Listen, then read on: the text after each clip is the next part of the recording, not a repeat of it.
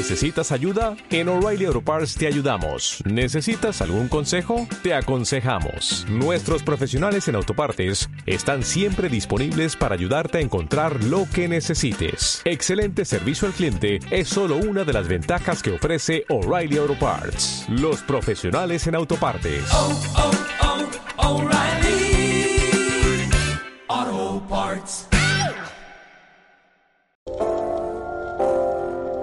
Este es un fenómeno auditivo donde la reflexión de las cosas que pasan en el mundo se hablan de manera clara.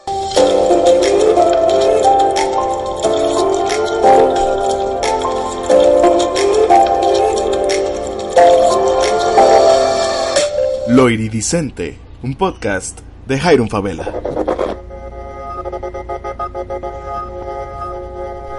¿Sabes qué va a ser perro de estos micrófonos? Que ya no voy a tener que editar cortes de, de, de transición.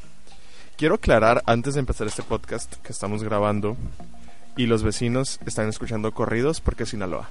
Así es. ah. Así que cualquier canción que escuchen en el fondo no la pusimos nosotros. No, es a- nuestra defensa. Fíjate, yo creo que yo creo que no va a, a escucharse porque el micrófono no capta así tan lejos.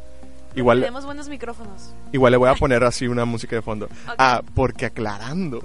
Es la primera vez que uso, o sea, es que yo tengo dos micrófonos cuando decidí invertir en este podcast y tengo dos micrófonos y nunca había podido usar los dos al mismo tiempo y era una friega editar como las transiciones de pase de micrófono entre los invitados. Imagínense Ujú. cuando éramos cinco y así, ¿no? Entonces ahí me la Era un llevaba drama.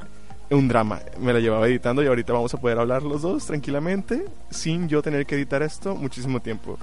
Y pues, primero que nada, bienvenidos a Lo Iridicente. ¿Cómo están todos ustedes? Hola, Vayan, ¿qué tal? vayan a ponerme en las redes sociales cómo están, qué tal su semana, qué tal su octubre, qué tal su spooky season y, y, y todo lo que octubre conlleva, ¿no? ¿Ya se siente frío? Así es, ya se siente frío y está delicioso para las personas que vivimos en Sinaloa y sabemos el infierno que se vive en tiempo de calor. ¿Habla? ¿Aló? Ah, sí. ¿Ok? Perdón, sí, sí, sí, está captando. Sí, las personas que vivimos aquí en Sinaloa y vivimos este infierno todos los días a mediodía, ya nomás sentimos tantitito fresco y ya queremos sacar el suéter, los botines y todo lo que tenemos metido, refundido en los closets, así que estamos muy contentos. ¿Qué pasa? Oh, Es que no se escuchaba mucho tu onda hola. y eso. ¿Ya todo bien? Ya todo bien. Ahora, amiga, preséntate. Shabuya. Sha, Oh, sí. sha- Shabuya. Mi nombre es Alma. Bueno, me llamo Alma, Alma Rendón, amiga de Jairo Maciel, Quiero aclarar que es mejor años. amiga. Sí, soy su mejor amiga. Por siempre y para siempre, por Y siempre y por siempre. es la primera vez que grabo que grabamos él y yo solos, Solos. porque a pesar de que siempre estamos juntos la mayoría del tiempo, nunca habíamos grabado algo juntos. Hasta ahorita que todo el mundo se repartió, toda la bola se repartió por diferentes lados, ya estábamos solos y fue así como que. Aparte, yo estuve como juntando en la semana así de que noticias que encontraba y Ajá. chismes. Y este episodio va a tener su tema central, pero nos vamos a centrar más, más, nos vamos a centrar más en los chismes y en las cosas que pasaron en el mundo. Pero antes de eso, amiga, eh, para contrarrestar un poquito la parte de la semana pasada que hablábamos de Culiacán y todos los sucesos que, primero que nada, ¿qué opinas de lo que pasó en Culiacán? Tú que viviste allá Ok. sin cuatro o cinco años. Sí, pues Jairo y yo vivimos juntos un tiempo ahí en Culiacán. Y pues es una es una ciudad que tal vez no no extraño en sí vivir allá, pero es una ciudad que nos dio mucho. Es un lugar que nos dio muchos momentos padres, conocí mucha gente extraordinaria, nos dio nuestras carreras, nuestras profesiones y es muy triste que te- las tenemos aquí a dos horas, a, a nada de donde vivimos y toda la gente está viviendo un infierno horroroso y nosotros podíamos andar caminando por la calle de nuestras casas como si nada pasara.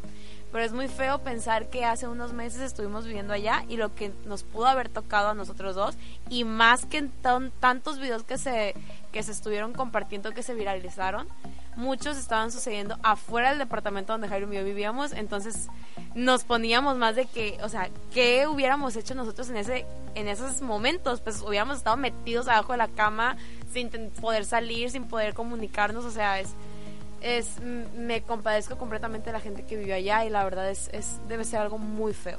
Igual, les mandamos todas las bendiciones y que Sí. se mejoren pronto y que, y que la ciudad vuelva a tener el ritmo que yo creo que ya está volviendo a la normalidad todo. Sí, sí. Igual, para contrarrestar este punto, ¿qué es lo que más te encanta de Culiacán? Lo que más me encanta de Culiacán, su sushi. Oh, es lo que más me su, encanta de Culiacán. su- sushi. Su sushi, exacto, porque no es sushi, es sushi porque es así a lo bravo, empanizado, lleno de aguacate, lleno de chile serrano y de mayonesa y de todo. Es aunque muy no grotesco. Es muy grotesco, pero es delicioso, de verdad. La comida de aquí de, de Wasabi, del lugar donde vivimos, es hermosa y es preciosa y no la cambio por nada. Pero el sushi, el sushi de Culiacán es hermoso. De verdad es, es lo que más extraño. Es lo que más extrañas. Sí, y a mis amigos, obvio. Obvio. Un saludo. Un saludo también a todos nuestros amigos de Culiacán. Y yo creo que lo que más extraño es el acceso a la cultura que tenemos y al arte. Porque en Guasave es muy poquito y no tenemos... Es cierto, no, sí. no tenemos esa... No hay teatros, no hay librerías, no hay... O sea, hay miles de festivales gratis que la gente Gratis. probablemente desaprovecha.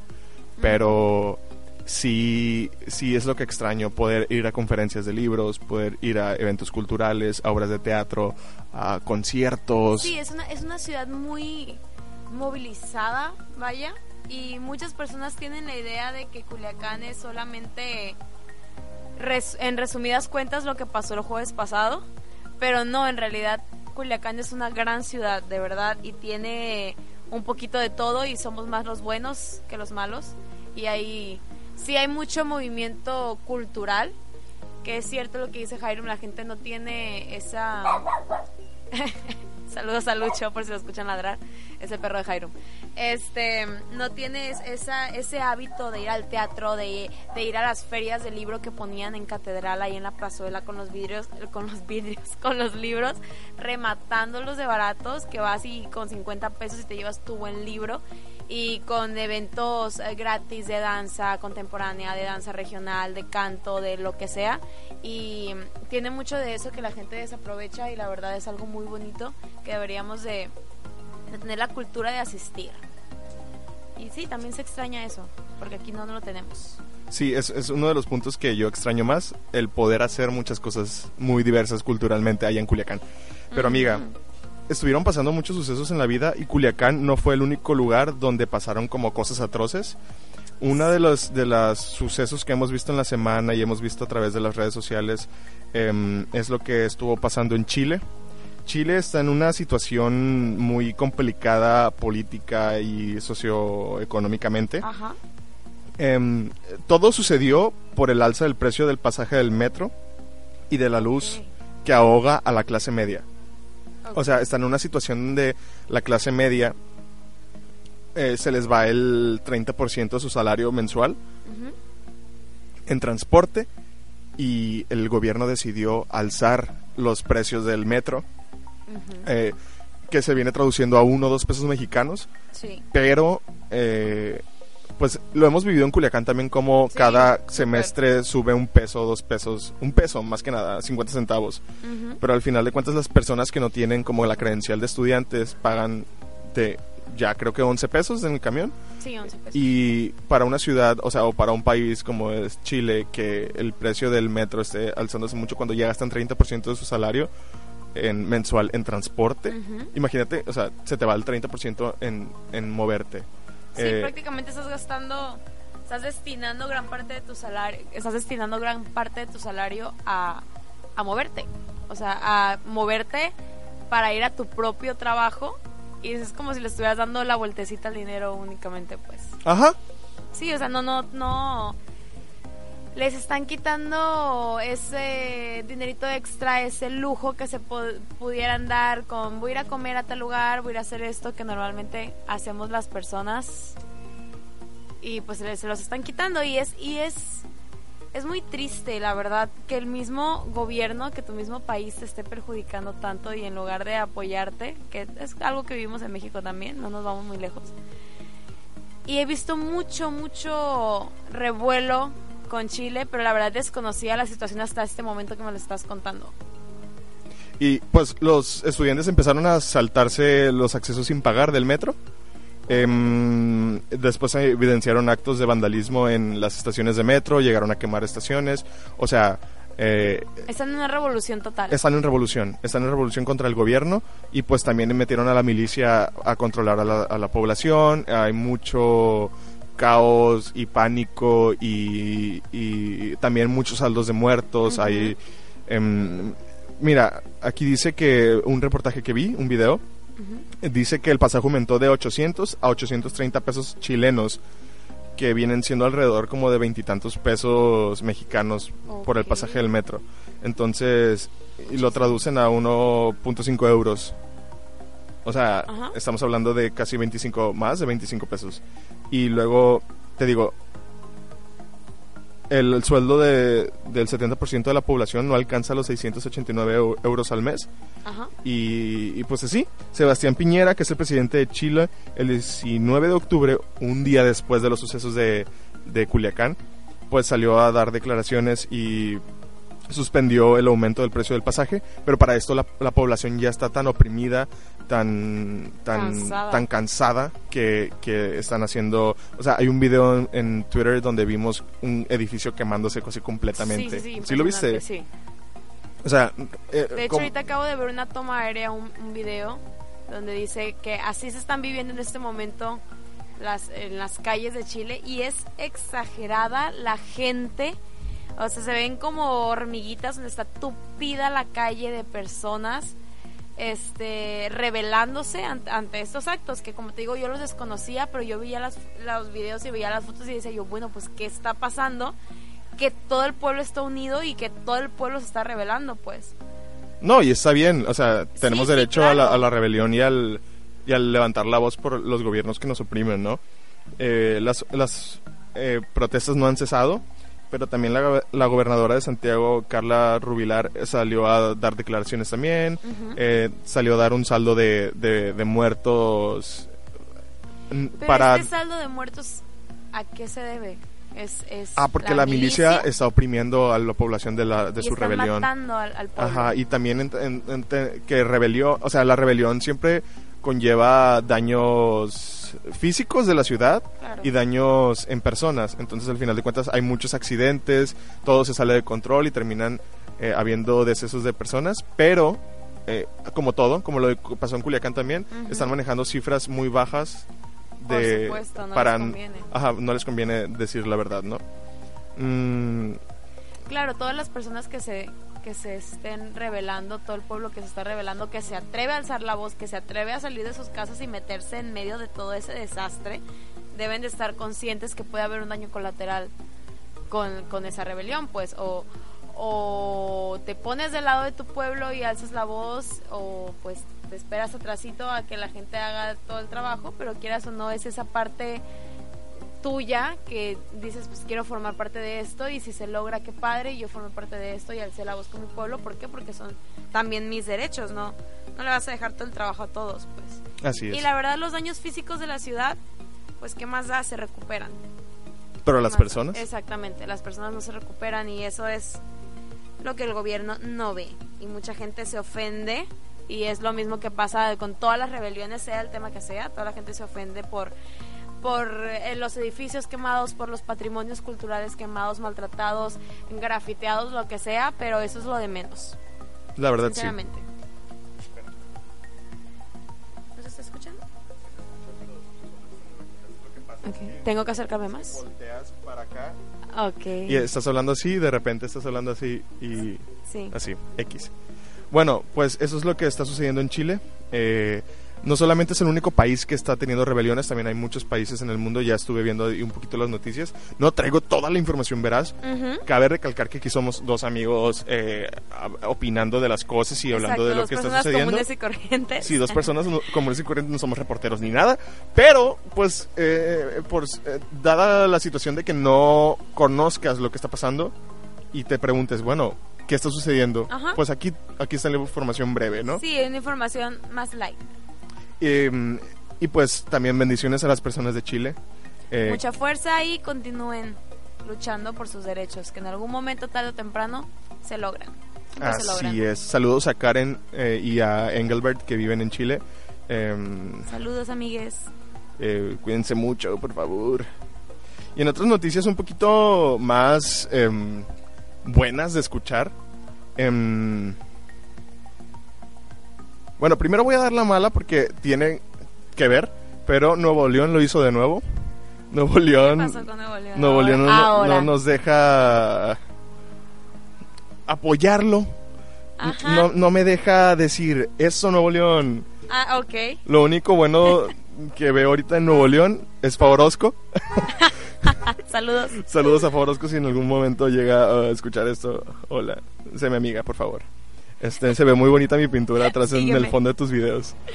Este, oye, eh, pero Nuevo León, pues el Congreso de Nuevo León aprobó, ah, de Nuevo León aprobó la iniciativa de reforma de ley estatal de salud en la que los médicos en esa entidad podrán negarse a atender personas, así como indígenas, migrantes, mujeres que quieren abortar y pacientes con VIH eh, y pues gran parte de la comunidad LGBT. Están diciendo y manejando que nosotros estamos tergi- tergiversando la información y que no es así, que es que, que solamente se va a atender cuando una persona esté mal de salud. Eh, lo que quieren hacer con este tipo de O casos, sea, solamente van a tener las emergencias.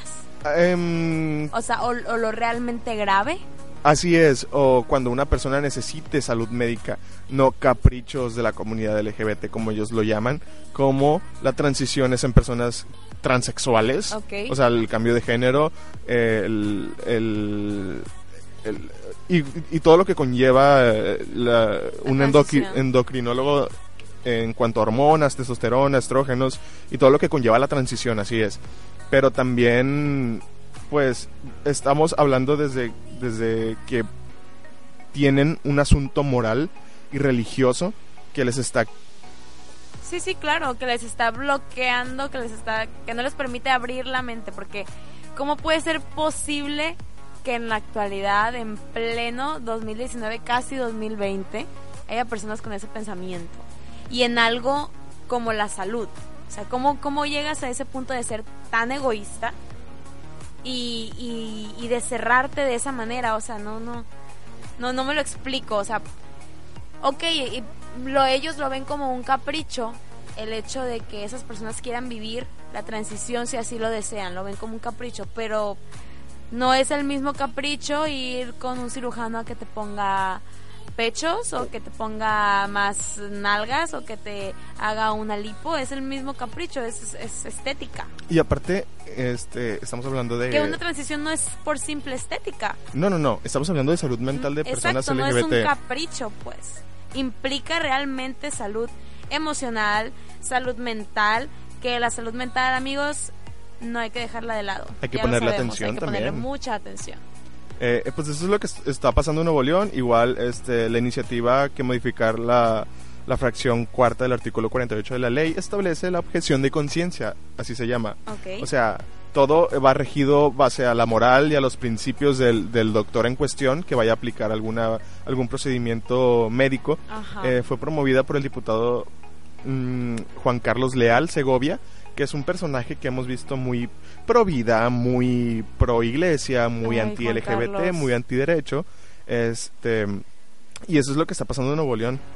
Mm, dice que la objeción de conciencia es el derecho consciente en la negativa a realizar determinados actos o servicios derivados de una orden de autoridad o de una norma jurídica cuando estos contradicen los propios principios éticos y morales. Es que es lo que pasa cuando... Cuando metemos la moralidad en... Exacto. o sea, cuando no- no sabemos separar las cosas, cuando no sabemos separar el trabajo de lo emocional, vaya.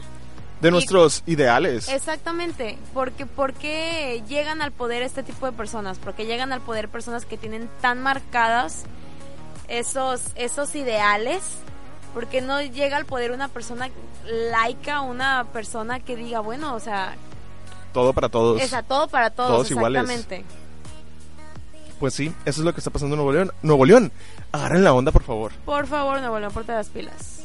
Em, y en otras noticias contrarias a lo que está sucediendo en Nuevo León, em, legalización del aborto y matrimonio homosexual en Irlanda del Norte. Eso. Y es un nuevo país que se suma a la lista de países que, que, que aprueban esto. Francia desde, el- del, des- ¿qué? Francia desde el 2000, eh, Alemania desde el 2003, 2005 con Canadá y España, México está en el año 2015, o sea, prácticamente tenemos cuatro años de matrimonio Sí. homosexual, entonces son poquitos, y pero que ahí vamos. no en todo México. Así es. Y pues hoy em, este país, Irlanda del Norte, se agrega a la lista de países. Felicidades, Irlanda. Así es. Felicidades, Irlanda. Hay que irnos a Irlanda a casar. Bueno, Perfecto, amigo. yo. Exacto. yo. Cua- En su Pero momento. andaremos. Tú que eres mi futuro esposo, ya sabes quién eres. Ah, saludos también. Nos vemos en Irlanda. Nos vemos en Irlanda. Mm, en otras noticias también, así, nos vamos a ir rápido con las noticias así para sí, que... porque el, el chisme se pone sabroso y hay muchas cositas que hay que tratar. Pues mira, López Obrador tuiteó, Ay, López Obrador. y cito, ay, mi copito de nieve. Mi cabecita de algodón. Eh, Saludos. eh, tuiteó, recibí llamada del presidente Trump expresando la solidaridad por los hechos en Culiacán. Le agradezco el respeto de nuestra soberanía y su voluntad por mantener una política de buena vecindad, sustentada en la vecindad. cooperación para el desarrollo y el bienestar de nuestros pueblos. Lo único que tengo que decir, y está inventada, Ajá, yo vi ese tweet porque por supuesto que te sigo, López Obrador. Es como que... ¿te creo o no te creo? mm, No sé, no sé. No soy... No soy de esas personas que lo odian. Tampoco lo No. pongo en un pedestal, la verdad. X. No, López Obrador estás haciendo las cosas Estás mal. haciendo... Estás haciendo... Prometiste mucho. X, ¿no? No, soy de- no sé de nada de política, por lo tanto no, no- no me gusta opinar mucho. Pero esa llamada está medio extraña. Sí. Ay, que- Trump, Ajá. márcale Obrador, por favor. Sí, por favor. Pobrecitos los de Culiacán, les voy a dar mi pésame.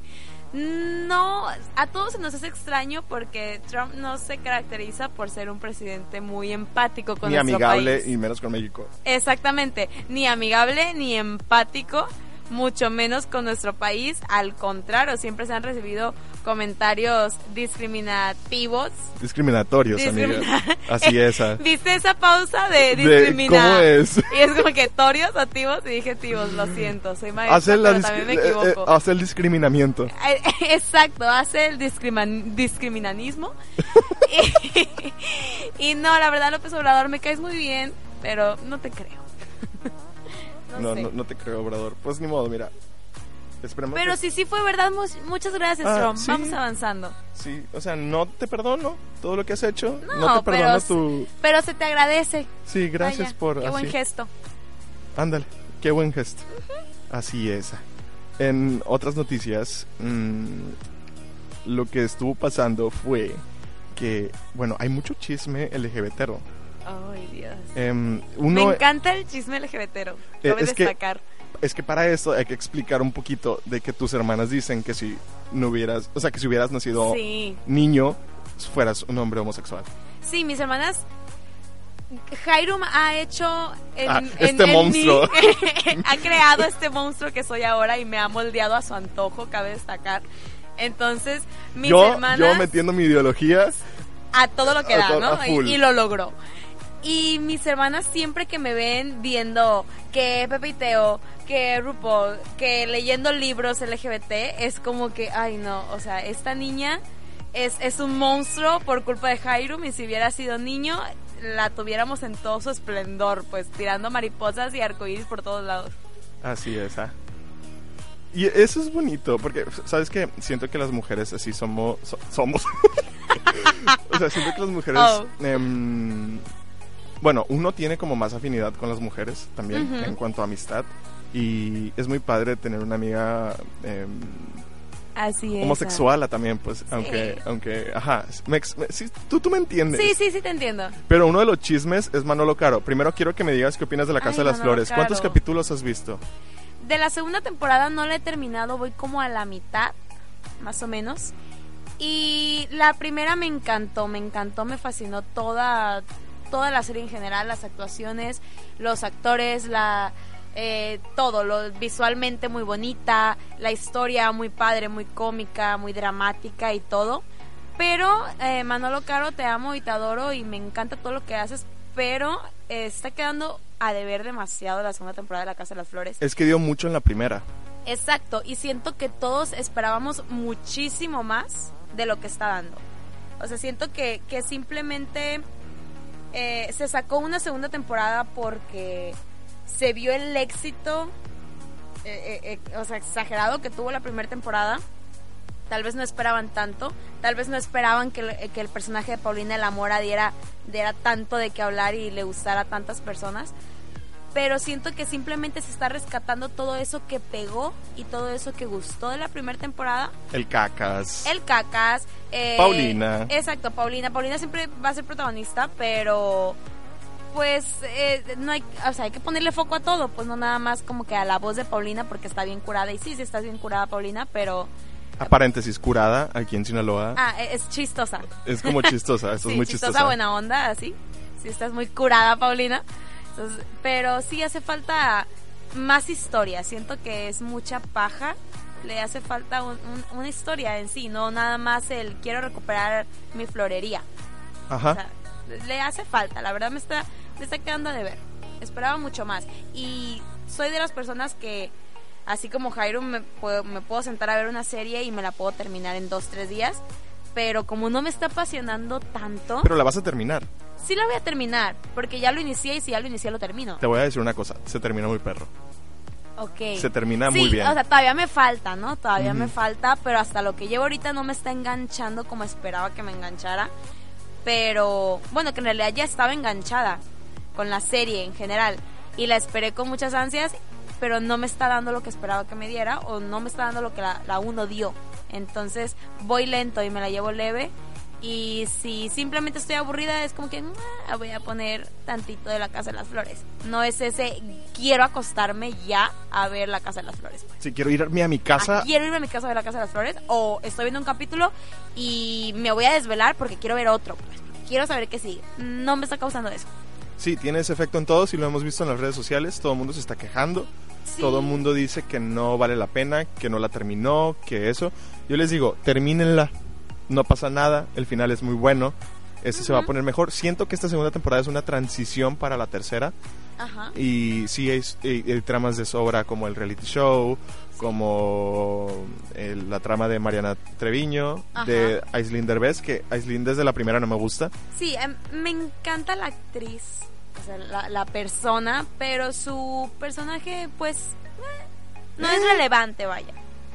Pues mira, Manolo Caro, para aquellos que nos están escuchando y que no sepan quién es Manolo Caro, es el director, escritor, productor, eh, todólogo de La Casa de las Flores, que nos trajo muchas películas muy buenas, ya los comentamos un poquito en el podcast pasado, no quise adentrarme muchísimo porque el tema principal era Culiacán, precisamente, y pues nos trajo muchas películas muy buenas como... No sé si cortarme las venas o dejarme las largas. Elvira, te daré mi vida, pero la estoy usando. Esa me mama.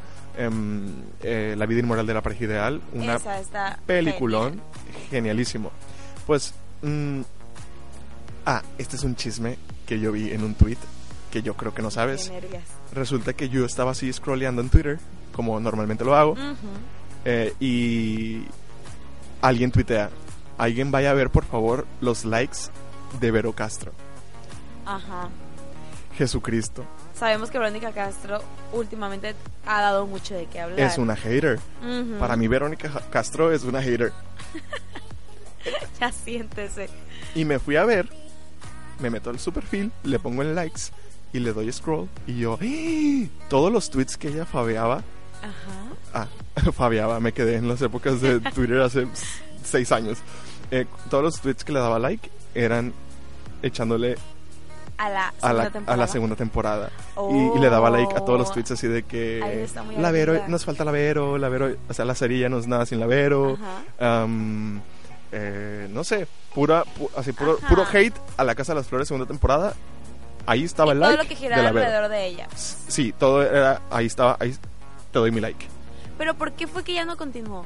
Pues yo creo que sus principios morales Ajá. la detuvieron porque ¿cómo es que voy a fumar marihuana? ¿Cómo es que voy a tener escenas de cama? Ya soy una señora. Entonces es una señora de una familia pues muy prestigiosa, su mamá también ya está muy viejita.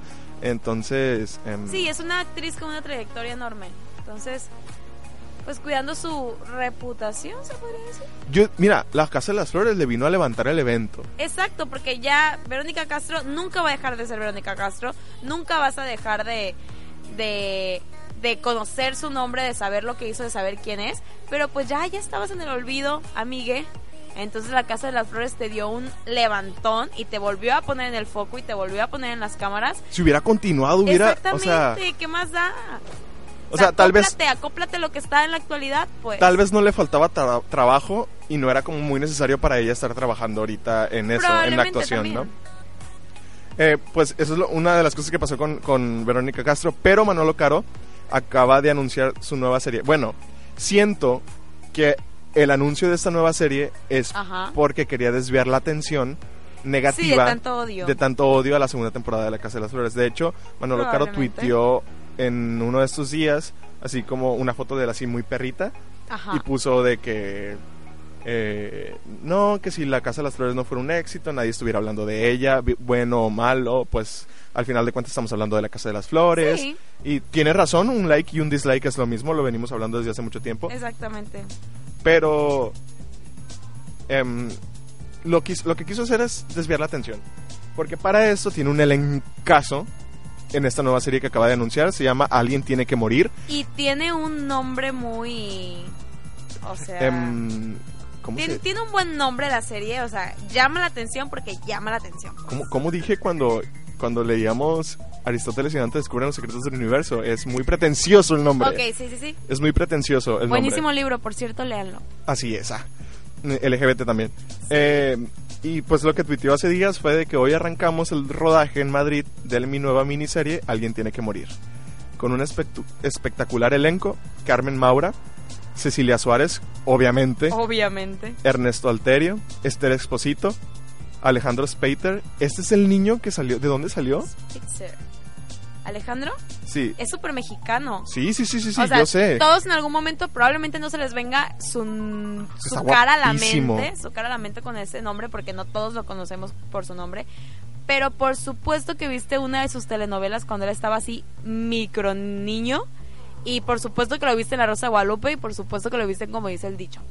O sea, en algún momento has visto la actuación de este muchacho y es... Siento que es muy bueno. Es muy bueno, sí. Está Mariola Fuentes también. A los españoles casi no los conozco más que a Carlos Cuevas. em, que, y, y también Y está Esther. Isaac Hernández. Y a Esther Esposito, obviamente. Pero Carlos. Cuevas sale en Merlí, que te he dicho mucho que la mires si no la has visto. Ay, lo siento. Eh, Merlí. Y tiene un elencazo. Pero Ernesto, el, Ernesto Alterio, él también lo has visto. Pues sale en... En Perfectos Desconocidos. en Perfectos Desconocidos. Sí, muy bueno también, me gustó Sí, mucho sí, su sí. personaje. Sí, es muy bueno. Y ese es el elenco. Pero, he aquí la cuestión. Ajá. Tuitea esto, yo digo que fue para desviar la atención. Y lo único que trajo es malos comentarios de nuevo. ¿Por qué? Porque creo que esto lo, lo- lo lidera Pepe de Pepiteo. Este, Oh. porque ¿te acuerdas de la entrevista que te enseñé de Pepe de Pepiteo en el canal de estos combo de Alex Montiel? Sí. De, Al de la casa de las, de Fla- las de la casa de las flores y le dice Pepe en un, en un momento así de oye em, ¿por qué no pones gente morena? Ok. y Pepe le dice ay tú me puedes considerar y ya le, Manolo Caro le dice ah esta es tu, tu audición y no sé qué bla bla bla X eso fue la, entrevista entonces saca la, la foto Manolo Caro y Pepe le comenta ¿qué pasó Manolo con la gente morena? o sea ve la foto Sí, sí, sí, aquí la estoy viendo. o sea, es pura gente rubia, ojo azul. Y Ajá. ya empezaron, o sea, no solamente estoy de acuerdo que le digas, oye Manolo, que sí es cierto, ¿qué pasó con la gente morena? La gente morena ex- existe en nuestra sociedad. O sea, ¿cómo vas a... eh, al final de cuentas estamos hablando de, si de mexicano. representación. ¿Es mexicano? ¿Manolo? Sí. Mexicanísimo. Sí, o sea, más que más si eres mexicano es como que o sea, por supuesto que tienes a más de un moreno en tu familia, aunque tú no lo seas. O sea, si estás grabando en España y todo, pero... Pero también existe la gente morena en España. Ajá, claro. y luego ponen así de... de ok, Ajá. ¿Cómo es posible que la gente morena lo único que puede hacer es el cacas? O la señora de la limpieza. Muy cierto. y, y pues eh, se lo atacaron de esa manera ahora. Amigue. Ay, Manolito. Pero sí en es lugar cierto. de ser un boom tu serie, o sea, O sea, en vez de causar... miniserie, Ajá. A mí me emociona, sí me emociona. sí, claro. Pero tienen razón. Sí, por ejemplo, yo no le veo, yo no le veo tanto lo negativo. Yo, o sea, soy una persona morena y no es como que digo, me ofendan ese tipo de cosas. pero entiendo el punto. Entiendo el punto de Pepe de decir, está siendo tan inclusivo en tantas cosas, como no puede ser inclusivo en algo tan simple? Ajá. Ni modo que no hay. o sea, O sea, sabes que es uno de los temas que se discriminan, así es. o sea, al igual que los temas LGBT, al igual que muchísimos temas delicados que trata él en sus series, en sus películas, y, y también es un, es un tema muy, o sea, muy fuerte y más para las personas de nuestro país, y es un tema de discriminación que, que por supuesto que lo conoces, o sea, ¿cómo, cómo siendo tan simple no lo vas a tomar en cuenta? Pero tal vez no lo ve, no lo ve así. Y te paso que, que vayas y, de- y- y le digas en un tweet, Manolo Caro, pues, o sea, ¿qué pedo? Ponte las pilas. Pero la gente le está diciendo de que es que él es, o sea, no quiero usar los adjetivos que le dijeron. Ajá. Él es esto y esto y esto y esto y odia hacer eso, que quiere verse reflejado y quiere usar pura gente blanca para contrarrestar lo que él es. Y yo, uh, girl, o sea, o sea, te- ve, ve y dile, pero no vayas No lo expongas. no- no- deja tú exponerlo, o sea, no le digas e- ese tipo de cosas, o sea, ni al caso. Eh, Sí, a fin no, de cuentas no sea, conoces no. a la persona, no conoces sus sentimientos, o sea, simplemente estás viendo lo que él quiere que veas de él y de su persona. No, no hay que suponer nada. Y hace buenos trabajos, eh, Sí, con excepción de La Casa de las Flores 2. Que no es tan malo. No, yo lo solo disfruté. no le llega al nivel. Ah, la así primera. es, dio mucho en la Ajá, primera. exacto. Sí, sí, sí.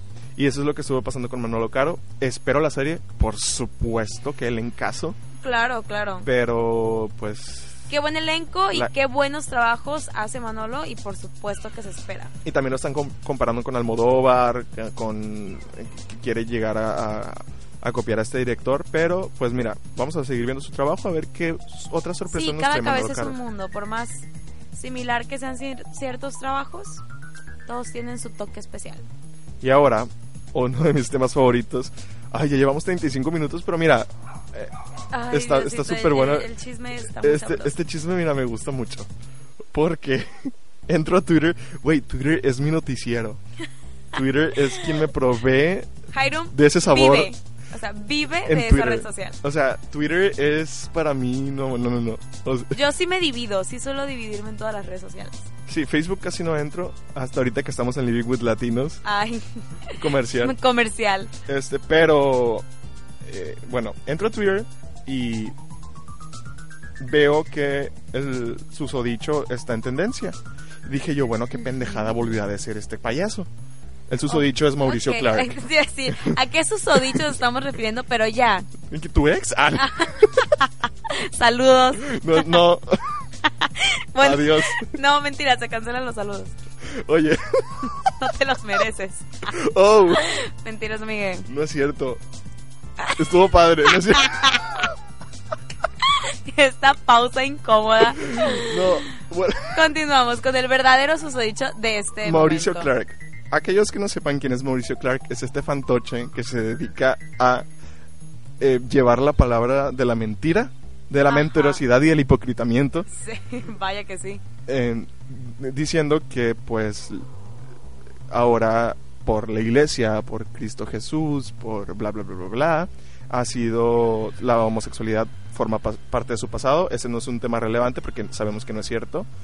Eh, entonces lo veo en tendencia, su nombre, y digo yo, bueno, ahora qué pendejada Ahora, dijo. ¿qué hiciste? ¿Qué hiciste, mijito? Pero también veo que abajo está en tendencia Trixie Mattel. Es, esa es una combinación bastante extraña.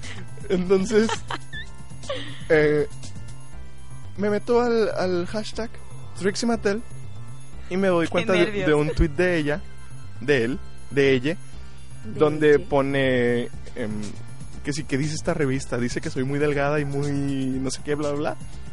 Ay, siento que he dicho muy bla, bla, bla. Pero eh, pone algo de que, ¿qué dice? Porque obviamente estaba en español, era Ajá. una de TV Notas. Uf, Y, la revista más mexicana del mundo. y, y pues, pues no sabía qué decía y pues lo, lo Ujú. tuiteó. Fin. Entonces ya empecé a ver los comentarios y todo el mundo, dinos por favor que no es cierto. O sea, la nota era que Mauricio Clark había recaído en su homosexualidad. Y Con que- Trixie con Mattel. Trixie Mattel. Oh, Y era una foto de un tipo muy parecido a, a- a Mauricio, pero con una nariz bien, porque este hombre no se metía cocaína. Entonces, em, eso fue lo que pasó. Y yo, ¿qué? ¿En qué momento? Indagué más y me di cuenta que era falso. Por supuesto. Que un tipo ¿En, con... en, en qué lugar se habrán conocido Trixie Ah, y no. Mauricio? Decían que se ve- o sea, la nota decía que se habían conocido por Twitter y que se habían enamorado. Y yo qué. Ni al caso, la verdad. Qué, buen, qué buena historia. Qué buena ficción. Qué buena ficción. Y, y bueno, y resulta que me meto a otro hashtag que decía hashtag la grupa. Para aquellos que no sepan qué es la grupa. Saludos a la grupa. Los Eh, la amo. grupa, la Los grupa, amé. los amé, mis, mis porcinas, como dirían ellas. La grupa es un grupo en Facebook que se dedica a- al troleo contra la homofobia. Entonces, y que, y que son fans de RuPaul's Drag Race y era un grupo cerrado en Facebook de casi millones de seguidores, o sea, de, de miembros, donde entrabas y te mueres, o sea, entras y te mueres de la risa, pero obviamente tienes que tener conocimiento sobre RuPaul's Drag Race para Sí, poder para poder entender, eh, su, su humor, ¿no? Sí, para estar en contexto, vaya. Y mi roomie Iván, saludos también a Iván, y yo nos la pasábamos muertos de la risa en ese grupo. Yo conocí la grupa gracias a ellos. No formo parte, lamentablemente, de la grupa, pero está, está genial. La verdad es un humor perrísimo. Y, y bueno, la grupa lo que hizo fue, bueno, este, este fulano que se llama... em, esperen, déjenme buscar porque aquí yo tengo toda la información veraz De primera mano. de primera mano que puedes encontrar en este mundo. Así esa, así esa. Esperen. Em, se llama Carlos Mateos, arroba Carlos Mateos, eh, Carlos con Z. Este tipo lo que hace es, hace la edición de la portada y ya la tuitea y la expone al mundo.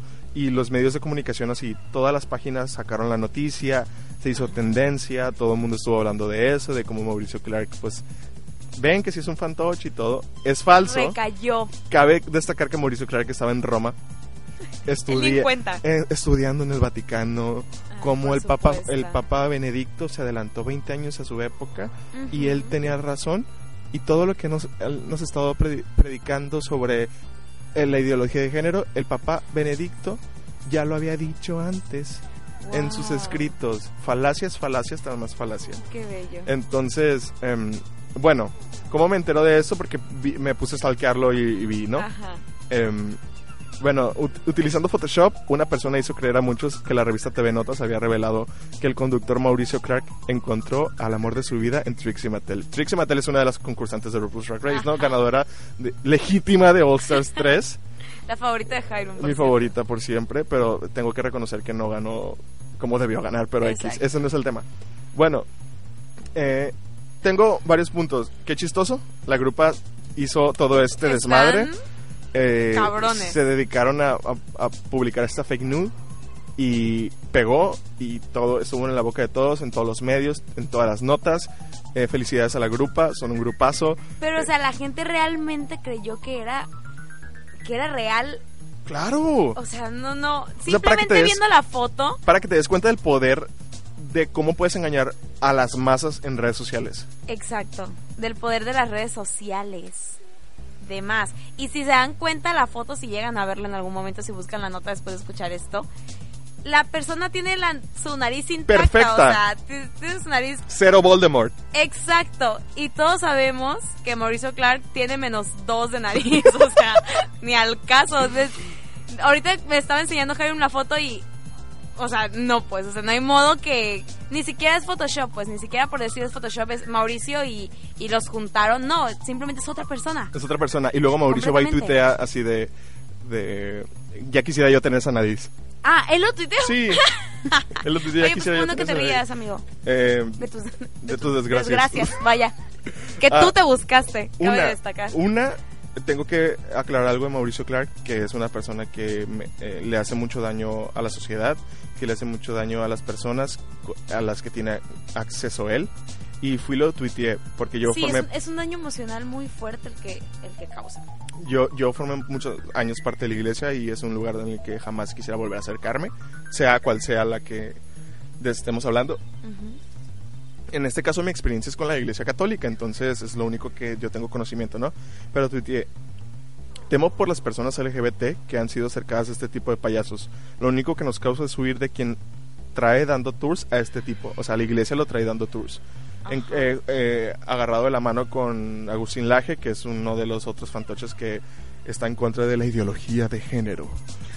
Em, que ya sabemos que le- el- la- esa denominación viene desde ellos, desde la iglesia, claro. para, pues, si a tu ideología la sientes amenazada, pues vas a poner la ideología a otra a otra. para que pues no nos van a venir a implantar estos ideas cuando sabemos que la ideología más grande es la iglesia. Eh, y continúo con mi tweet que dice, lo digo con tristeza, formé durante muchos años parte de la iglesia y lo único que hacen es no querer acercarme a esos lugares jamás. Eh, Es que eso es lo que causa. o sea, en vez de hacer, veces, en vez sea, de Tú y yo formamos parte de la iglesia de grupos de jóvenes, de Pascuas juveniles, servimos en muchas de esas Pascuas juveniles y estuvo muy padre la experiencia y conocimos amigos extraordinarios que todavía conservamos y la experiencia es bonita y fuimos testigos probablemente de personas a, a las que tantos temas, tantas este, cosas les, les llegaron emocionalmente a puntos en los que eh, solos tal vez no hubieran podido llegar y tal vez es un círculo muy bonito y yo no tengo nada en contra de, de, de Dios en sí. no, de es la el club de fans. en sí, es el club de Dice Ofelia fans. Pastrana, estoy muy en contra del club de fans. Es, es esas, son esas personas que, que acomodan, que acomodan a su conveniencia todo lo que eh, la iglesia, la palabra nos, nos quiere decir a las personas. Obviamente no, no defiendo todo lo que la iglesia nos dice al 100% porque hay muchas cosas que ya eh, con, con el paso de los años y Están con nuestra obsoletas. edad, exactamente la- las pensamos un poquito mejor y decimos cómo puede ser posible pero es el club de fans los las personas que hacen que otros nos alejemos Y más que estar haciendo un bien, hacen mucho daño. exactamente porque son no no no, no sé no sé mi, mi cabeza me me es, es que estos temas me causan mucho coraje. Sí, la verdad me totalmente. causa mucha indignación completamente. Y Mauricio es, es un es un es un payaso es un es un títere y y pues nada Miguel lo estás haciendo muy mal y simplemente más que hacer un, un bien están haciendo un mal.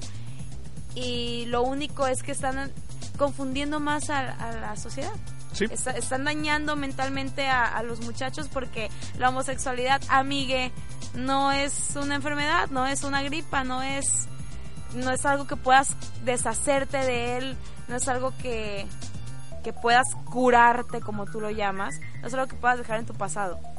Exacto. O sea, fíjate, eh, me recuerda este, este meme de Imagine how tired we are. Imagine how tired we are. Estoy cansado, estoy harto y estoy muy decepcionado de la iglesia porque lo único que hace es que la- el clero se va a disminuir con los años. Porque me pongo a pensar en mi hermana, pon tú, de 15 años, sabiendo lo que soy, lo que represento, quién soy, qué hago, qué no Sí, hago y todo. Y ver cómo la iglesia indirectamente ataca o a tu primo, o a tu tío, o a tu hermano, Claro. o a tu papá en algunos casos, o a tu mamá en algunos casos, eh, lo, lo último que vas a querer es irte de ahí y las nuevas generaciones vienen muy ateas. Exacto. Irte a parar ahí y estar escuchando tantas cosas que... que no te afectan directamente a ti como Pero heterosexual. Ajá, exactamente. Y luego otra, me pongo a imaginarme pequeños Heirumcitos alrededor de México y de los países que este hombre ha tenido acceso. Eh, y me pongo a imaginarme a la mamá que posiblemente tenga un conflicto con el tema, al papá que pueda tener un conflicto con el tema, y escuchar en la tele, escuchar las declaraciones de este hombre, cómo puede que son afectar los mismos papás y las mismas mamás que tienen ese prejuicio y esa eh, eh, es eso que no los deja aceptar eh, que su hijo es o hija son homosexuales y son esos mismos padres que los acercan a personas como como Mauricio Clark que los acercan a este tipo de- charlatanes. de charlatanes es exacto y solamente les están causando más daño a, a los muchachos pues o sea estás lo estás oprimiendo vaya Así es. Y ahorita estamos hablando de temas de homosexualidad, deja tú los temas trans y, y, Que de, son aún más y de género fluido, son para ellos unas cosas más complicadas. Entiendo el no conocimiento de, pero no entiendo la falta de empatía que La pueda empatía, tener la religión cuando cuando estuve ahí, escuché un claro eh, enseñanza o lo único con lo que me quedo son mis amigos y, Exacto. y el amor que juraban profesar y que sí lo puedo ver en algunos de mis amigos, pero lo, lo último que están haciendo es amar. Entonces, Sí, bye yo- girl. Yo vengo de una familia muy católica, entonces toda mi infancia, mi adolescencia, yo asistía todos mis domingos a misa y pues estuve en esos grupos de jóvenes, al igual que Jairo, me estuvimos juntos en esos grupos de jóvenes y, y nos hicimos más amigos, por tanto eh, que andábamos para allá y para acá en todos lados. Pero, Nos hicimos más amigos en los musicales, Sí, también. porque es estuvimos cierto. en las obras Es que- es que musicales en de todo- aquí. En todo andábamos Sí, para al allá y para acá. tiempo. Ajá, pero siento yo probablemente que si no tuviera una amistad como la de Jairo, que es una persona que que siempre trata de empaparnos de conocimiento de este tema a todas las personas que lo rodean, sean personas que tal vez lo acepten o no lo acepten, a él no le importa, él simplemente llega y platica y te empapa de todo este conocimiento de esas cosas que tú ignoras y que no que no conoces que esa plática y esa cátedra yo la he escuchado mil y un veces, pero cada que la platica aprendo algo diferente. Y tal vez por ese amor que yo le tengo a Jairo y por tantos amigos este, homosexuales que tengo, por tanto amor que les tengo, es por eso mismo que yo al sentarme esos domingos en misa y escuchar tantas cosas, eh, era ese, ¿cómo puede ser posible que sea un lugar donde las personas esperamos llegar y sentarnos y sentirnos en paz escuchar este cosas bonitas o escuchar un buen consejo o escuchar cómo cómo relacionarte mejor con tu familia, con las personas que amas, con las personas que te rodean y de repente escuchas este palabras que Hirientes. indirectamente son de ¿Odio? de odio, indirectamente son de odio y hieren y no y como dices, no me hieren a mí directamente, pero hieren a las personas que quieres y te indigna y te causa ese repele de ya no querer volverte a sentar ahí. Entonces, ahorita que yo llegué a mi adultez, mis papás comprendieron ese ella ya no le gusta ir, ella ya no le gusta escuchar eso y me lo respetan. Me lo respetan y yo ya no ya no acostumbro a ir tanto y ya a lo que Jairo me ha enseñado intento transmitirles un poquito a mis papás porque también tenían ellos por ese afán de ser tan católicos tenían ellos eh, ignoraban ciertos ciertos temas o ignoraban este ciertas cosas que que la iglesia dice predica hace y que dañan a las personas y poco a poco les estoy quitando esa no era homofobia sino que les estoy quitando esa idea errónea de muchos de estos temas y todo gracias a Jairo. Ay, gracias amiga por esas hermosas palabras. Y sí, o sea, el activismo se puede hacer desde, desde el, el núcleo de las personas que te rodean y siempre las personas tienen muchas dudas porque las personas no saben y es normal que las personas no sepan, pero eh, igual, si me ven por ahí amigos que están escuchando de WhatsApp o de alguna parte del mundo, si tienen alguna de- duda con temas LGBT, con cosas así, no duden en mandarme un tweet o de preguntarme en persona porque pues para eso estamos, para eso me he empapado de es tanto. la persona indicada. Y pues sí, este sí, no solamente salí del closet, sino que tomé la bandera y el asta más alta de la bandera Bastante bien se puso la camiseta. y pues sí, eh, eh, igual tengo muchos amigos heterosexuales que Said es uno de ellos que me ha dicho repetidamente, ay no esta perra, cállate. no, Eh, Eh, es literalmente una perra, ¿no? o Entonces, sea, es una, una perra, es la mamá de mi perrito de hecho. ay, mamá Ahí anda, ahí anda en la cuadra. Este, amigos heterosexuales como Said me han dicho muchas veces de que es que gracias a, a las pequeñas conversaciones que hemos tenido, pues mi pensamiento cambia y mi manera de ver las cosas cambia. Entonces, pues, eh, gracias a todas esas personas que se han acercado también y han preguntado. Em, creo que hay más temas, pero los voy a guardar para el siguiente podcast, para el siguiente episodio, que yo creo que va a Nos estar ahora buen tiempo. ¿Cuánto Sí. llevamos? eh, 53 minutos. Ay, nos rindió, nos rindió. nos rindió. Este episodio nada más es de chisme, nada más es de, de una pequeña plática amena entre. Alma y yo. Como, ¿Qué pasó en la semana? ¿Qué pasó una semana? Un, un em, análisis, un... am, ¿Cómo lo puedo decir? Un chisme. Sí, ese, ese, esa información y ese chisme que vemos a diario y que vemos, vimos todos los días de nuestra semana, en, en tweets, en memes, en lo que sea de las redes sociales, pero pues con una platiquita viéndolo desde la perspectiva desde de otras personas. Sí, una opinión que nadie nos pidió, pero aquí, aquí está, claro que sí. Exactamente. Hablando de memes, acabo de ver uno que era de una tipa, te lo ahorita, que se estaba decolorando el cabello. Ay, pobrecita. y pues se puso una bolsa de plástico para que actuara más rápido el, el peróxido. Pero, ¿qué bolsa de plástico se puso? Era de Walmart. Y lo Ay, que hizo es que le quedó la marca de Walmart en el cabello. O sea, le- güero, pero con Trae el solecito ahí a todo lo que da y el código de barras y Todo, todo, todo el- la el marca de eslogan Walmart. Em, amiga, quiero que me comentes rápidamente ya para cerrar. Muy bien. Em, ¿Cómo ves? Porque para esto, no sé si comentaste, creo que no, eres maestra de primaria Así es. y eres maestra. muy buena maestra de primaria. Em, Saludos a mis alumnos. ¿Cómo ves la educación en México? Ay, la educación en México.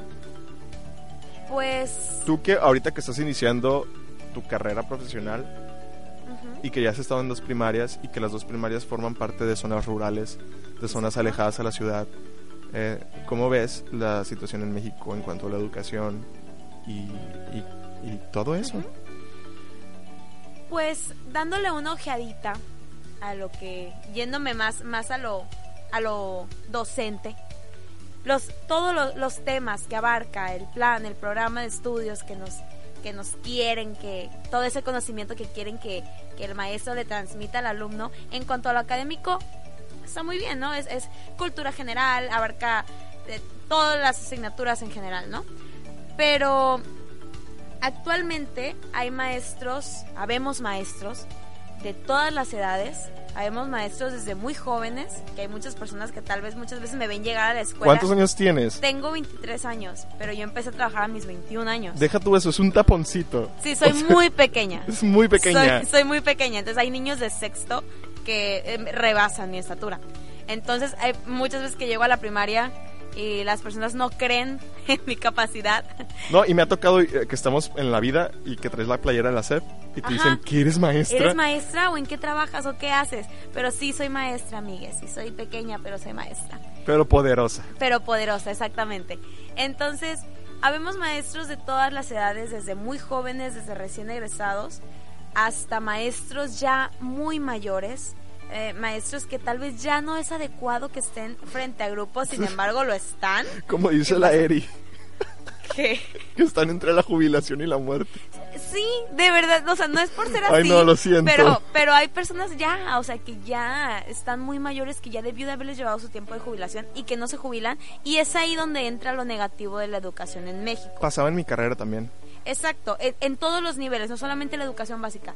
Es donde entra el problema, que hay este los libros se actualizan este conforme se actualiza la sociedad, como nos conforme nos actualizamos nosotros, aunque cabe recalcar que en los planes y programas de estudio nos marcan lo que ellos quieren que nosotros aprendamos, eso es muy importante.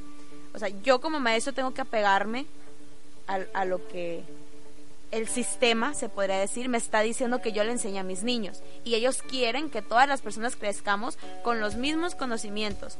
¿Por qué? Porque te, te van a enseñar eh, a sumar así y te vas a enseñar a multiplicar a los niños así y vas a enseñar a hacer esto así. Y, es, y ellos este, dándote todo, todo ese, ese librerío que te dan, es con el afán de que tú enseñes de la manera en que ellos quieren que enseñes. Ya interviene el, el gusto del maestro y la pedagogía del maestro, en qué manera quieres transmitir el conocimiento a los niños. Pero vuelvo al, al rollo de la edad y en una, en una asignatura que a mí me encanta, que es formación cívica y ética, que muchos maestros tal vez lo dejan de lado, pero es una asignatura tan importante que muchos lo ven de relleno y le toman demasiada importancia a la matemática, al español. Pero la formación, y más en la actualidad, en los libros actuales, es súper, súper importante porque trata temas como los que estamos viendo ahorita.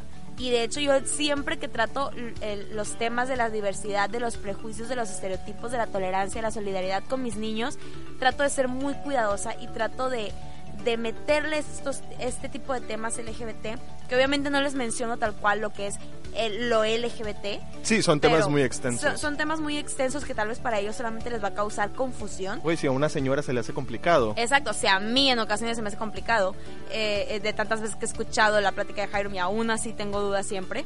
Es, es un tema muy extenso, pero siempre trato de, de marcarles a ellos ese ese sentido de, de igualdad, ese sentido de empatía. De esa- humanidad. De humanidad, vaya. De, de todos somos iguales, de todos pertenecemos a la misma sociedad, de tú por ser niño puedes hacer lo mismo que ella hace porque es niña, que ella por ser niña tiene los mismos derechos que tú por ser niño, que, que- y muchas veces no falta eh, ese esa asignatura es muy bonita porque en las actividades te das cuenta de lo que los niños están reflejando, pues, de los sentimientos del niño. Es, es la única asignatura que te permite conocer los sentimientos de tus niños. Y es muy importante porque los niños son un, un libro en blanco y uno como maestro, como padres de familia, este estamos dibujando con nuestras acciones, con nuestras palabras, estamos dibujando y escribiendo lo que queremos que en las páginas de ese niño en blanco estén escritas. Entonces, este es súper importante y le agradezco al sistema que esté metiendo temas como la diversidad, que me gusta, que antes no existían, que antes en mi primaria, en la primaria de Jairo, en la primaria de muchos de ustedes que están escuchando, eso no existía y ahora existe. Eso estamos hablando ahorita, porque para esto fuimos a la misma primaria. Dos años de diferencia. Pero fuimos a la misma primaria y yo le estaba diciendo, qué esperanza que existieran estos temas, porque me platicó una situación ahí que, de que sucedió con esas clases de diversidad. Y le digo, qué, esperanza que nosotros nos dieran este tipo de clases. Exacto. Y muchas veces el, el- la ignorancia también de los, de los padres le, le trunca al maestro muchas veces este tipo de temas, porque uno como maestro no te puedes involucrar demasiado en la vida de los niños y simplemente tu, tu trabajo está dentro del salón de clases y haces lo que puedes, ¿no? Y, y así como hay niños que, que luego es decir, tienen ese sentimiento de empatía hacia estos temas. Habrá niños que les cueste más trabajo porque no ven este tipo de, de temas en casa o no ven este tipo de valores en casa. Pero es muy importante, papás, acercarse, escuchar a sus niños porque nunca saben qué es lo que está pasando por la, por la cabeza de, de su hijo, de su hija. Y le agradezco, hablando en cuanto a educación en México, que es la pregunta, le agradezco al sistema que actualmente esté metiendo temas como estos tan importantes, que no solamente es meter en formación cívica y ética el respeto, el civismo, el, la solidaridad solamente en te ayudo, el- la honestidad en te regreso lo que me encontré tirado. No, o sea, te está metiendo ya discriminación, te está metiendo igualdad, te está metiendo muchísimas cosas y es lo que es esto, esta nueva reforma que hay este año, que es la nueva escuela mexicana, así se llama, para todos los maestros que estén escuchando, que estamos hasta el cansancio de escuchar eso, de la nueva escuela mexicana, pero está muy padre y, y trata, eh, su, su núcleo es el humanismo, es el humanismo y está súper bonito, ¿por qué? Porque a los niños hay que, hay que llegarles por ahí, hay que llegarles por los valores, hay que educar, formar realmente a los niños y lo académico, por ende, se va a ir dando pero los valores son lo más importante, la verdad. Y pues eso es lo que opino. Gracias sistema por estos nuevos temas. No, está Lo está súper haciendo bien, está súper bien porque, pues sí, eh, que, eh, qué feo que haya cerebros allá afuera muy grandes, pero Exacto. con una calidad humana eh, pues muy baja y que, y que estén metiendo estos temas donde sepamos todos y todas y todes Y todos. que que todos valemos lo mismo y que todos merecemos los mismos derechos y es una cosa que venimos diciendo desde hace mucho tiempo y que mucha gente no entiende. Claro, pero está súper bien que ahora desde, Desde la educación pequeños. básica, desde pequeños, les vayamos, este, no implantando el chip, porque no, no, no es, no es tratar de tener a los niños como robotcitos de esto tienes que, que hacer y, y esto tienes que seguir, sino que irles educando y ya ellos, ellos solitos sabrán lo que, lo que toman y lo que dejan de lo que uno como maestro les está transmitiendo. Y está muy bonito, los valores la verdad son lo más importante. Así es. Eh, amiga, muchas gracias por estar aquí Gracias por invitarme. entre farándula y chisme. Eh, ¿Cuáles son tus redes sociales? Em, en Facebook. Tienes, tienes privado Instagram, ¿verdad? Sí. Te odio. Albita Rendón, lo tengo, lo tengo súper privado, pero ahí. Hola. ¿Qué onda? ¿Qué onda? Güey, es- Ay, no, es que me cae mal. Bueno, yo puedo tener acceso a tu cuenta, privado. ¿no? Porque imagínate, estás chismeando de algo Ajá. y dices, pon tu, tu amiga te está diciendo, estoy saliendo con fulanito. ¿Cuál es su Instagram? Y te metes y no puedes Y ver no nada. puedes ver porque tiene todo restringido. Pues es que exactamente por eso lo hacen las personas, ¿estás de acuerdo? Para evitar que hables de ellos. Para evitar que te metas a zorrear únicamente. No, Por no, eso no, es sí, que uno sí. lo hace. Sí, uno que es inventada lo tiene. Exacto, es, es sí, uno lo que tiene gusta público. llamar la atención como a Cairo, pues Lo obviamente. tiene público, por supuesto que sí. Este, pues sí, esos son los temas de hoy. Esto es lo que ha estado pasando en la las últimas dos semanas en el mundo, en la vida, en el internet. Y espero que, que todos se encuentren muy bien. Bendiciones para Chile, para Culiacán todavía. Y eh, Para el mundo entero. y para el mundo entero. Tú que estás escuchando, vayan a las redes sociales de arroba luiridicente y coméntenos ¿Qué les gustó? Que les no. gustó? ¿Qué opinan? Este, ¿qué, qué, qué opinión diferente tienen a, a la nuestra A- en, todos los temas, en todos? Así es, igual Que son temas muy polémicos que tú y yo podemos coincidir porque somos amigos y coincidimos en las opiniones y tenemos un- una, una cabecita muy parecida, pero cada cabeza es un mundo, lo repito, y todos tienen su opinión y es válida.